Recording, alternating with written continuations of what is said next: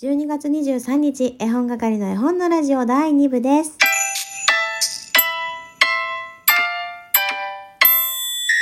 こんにちは。絵本係のまこです。この番組は絵本つながる言葉、命をテーマに活動している絵本係が絵本の話をしたり、絵本じゃない話をしたりする12分間です。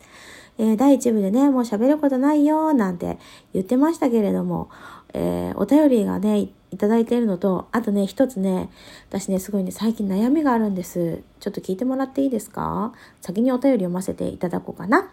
はい、よかこいむらさん。こちらでも番組へのお便りをギャップ萌えしましたよ。ちょっと気を張り詰めていた時期でしたので、聞くたびにふーっと抜けました。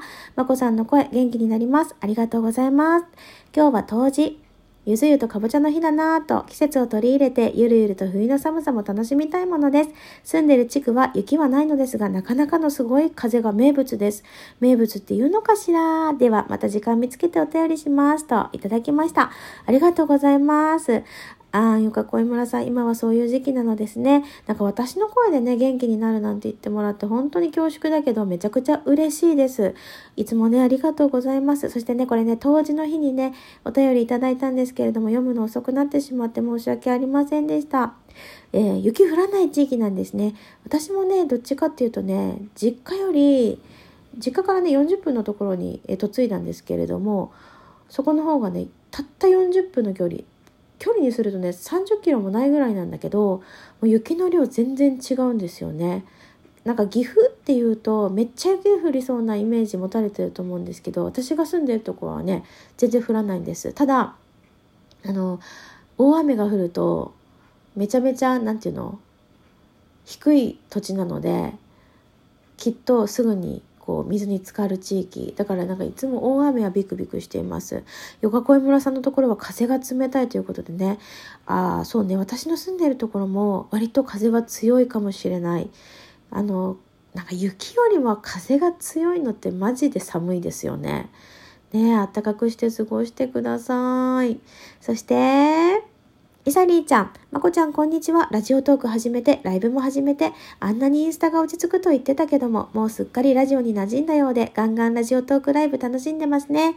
慣れってすごいですね。まこちゃんのラジオトークライブは、最近の私はなかなかタイミングが合わず、レアなので参加できる時が楽しみです。毎日ラジオトーク配信ありがとうございます。お便り全然出せてないけど、聞いて元気もらってます。絵本係文庫、もちのロンで参加させていただきたいと思います。といただきました。イザリーちゃんもありりがとう。本当だよね。あれ、初めてライブしたのいつだったんだろう。全然覚えてないけど、めっちゃ疲れたのだけは覚えてる。緊張してね、もう最初の頃は、怖い怖い、怖い怖いって思ってたけど、今ではあのラジオトークもね、たくさんのお仲間にこう囲まれて楽しいラジオトークライフを送っております。いいよね。ほんとラジオトークってめっちゃいいなって。始めるまでというか、なんか軌道に乗るまではね結構厳しかったけども軌道に乗ってんのかって言われると今もどうかわからないけれどあのねライブをすればコメントをいただけたり遊びに来てくださる方がいたりあのたくさんねあのこうコミュニケーションが今のところは取れているのでもう毎日が楽しいです。だから今日は何喋ろうかなとかちょっと今日はライブいやお休みしようかなとか私のねあの生活の軸の一つになっていますね。ありがとうございます。えー、それではですね、えー今日は水曜日でしょ？明日木曜日、明日絵本探偵の日です。なので皆さんね、送り忘れてる方がいたら送ってくださいね。えーヒントもね、この時点でね、パンと言えればよかったんだけど、何だったっけ、ヒント。作家さんはカナダ在住です。犬の絵本です。絵本のサイズは小さいです。だったかな？そうだったと思います。あの、今ね、これ聞いてピーンと来た方も今からでも間に合いますので、ぜひぜひお便り送ってくださいね。それで、じゃあ私の悩みというか、なんだろう、ちょっと最近考えることを喋りたいと思うんですけど、なんか皆さん、一日の、こう、最後、最後の辺にお楽しみってありますか？例えば、お酒飲む人だったらね、仕事頑張って頑張って帰って、美味しいビールが飲みたいとか、それのために頑張れるとか、その至福の時間みたいなのがあるかなと思ったり。あと、何があるんだろう？私ね、そういうのがないなと思って。なんか、何々のために頑張るっていうことが普段からないんですけど、みんなはありますか？例えばね、旅行に行くとなった時に、あと何日頑張れば旅行に行けるっていうのも、なんかそういうモチベーションに持っていけないっていうか、なんだろうね。頑張っても頑張らなくても数日後に旅行は来るし、みたいな。ちょっと冷めてるんだよね、そういうところが。これは何でしょう？育ってきた環境なんでしょうか？だから昨日はカフェラテを飲みながらライブ配信させてもらったんだけど、私ね、ローソンのカフェラテが、あの、今自分の中で結構上位に来るぐらいのご褒美感覚。まあ、いつでも飲めるっちゃ飲めるんだけど、行くタイミングってあんまりなくて、私の生活の中で。だし、あの、なんかね、そこに、毎日飲みたいところだけど、毎日ね、買ってると、まあ、無駄遣いと言われてしまいそうなので控えてはいるんですけどだからなんか昨日はその寒い中であったかいカフェラテを飲みながらラジオトークのライブをするっていうのがめちゃくちゃ楽しかったんですね。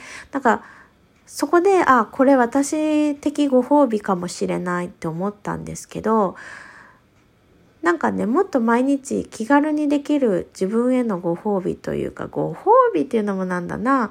なんかモチベーションを上げられる何かがあったらもう少し人生楽しくならないかしらと思って。今でも十分楽しいんだけどなんかもっともっとなんだろう欲しがりすぎかな。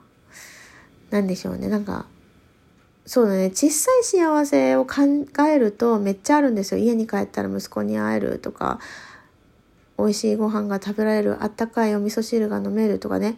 そういうのはあるんだけど、なんかちょっとどうしよう。当たり前に考えすぎなのかなもうちょっと自分の考えを改めればいいのか。あの、久しぶりに自問自答している状況でございます。もしなんか皆さんね、あったら教えてよ。だから、なんだろうね、夜、ライブ配信なかなか最近できてないんですけど、だかそれをご褒美にしてもいいかもしれないよね。今私がラジオトークこれだけ楽しめてるってことは。ちょっとね、考えようかなと思ってます。もしよかったら、皆さんにとって一日のお楽しみがあったら、また教えてもらえませんか？明日は木曜日で本探偵のコーナーなので、あの、金曜日ぐらいに紹介できたらいいななんて思っています。ああ、金曜日はクリスマスだね。私クリスマスの日お休みなんです。なので、えー、頑張ってね、お料理しようかなって思っています。皆さんにとって素敵なクリスマスになりますように。というわけで第2部この辺で締めさせていただこうと思います。それでは皆さん、さいなら。